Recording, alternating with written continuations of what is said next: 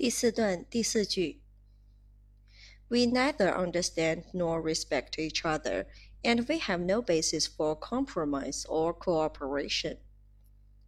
请画出重点词汇并做标注。respect，respect，动词，尊重、尊敬。basis，basis，名词，基础。compromise，compromise， 名词，妥协、和解。cooperation，cooperation，名词，合作、协作。我们来看句子的结构切分。这句话我们分成分句一和分句二。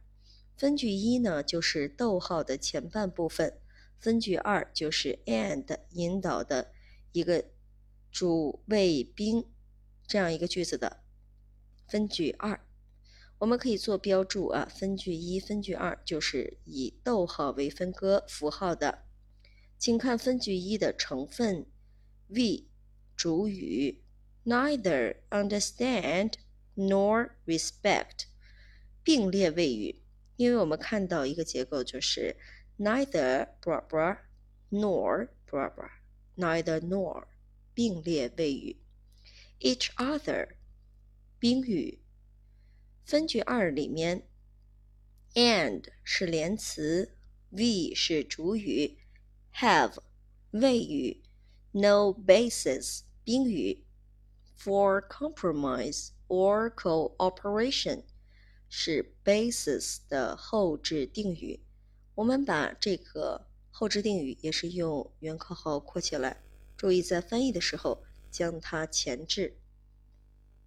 再来看句子的结构解读，分句一部分：We neither understand nor respect each other.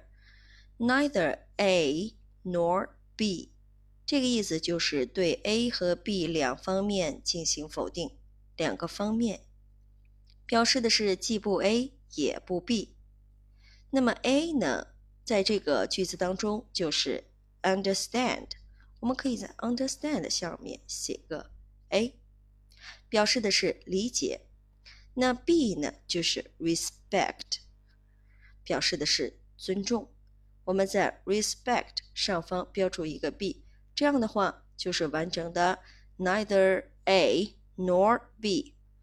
这个结构我们下次见到要记得它啊，就是表示一个事物两个方面进行否定。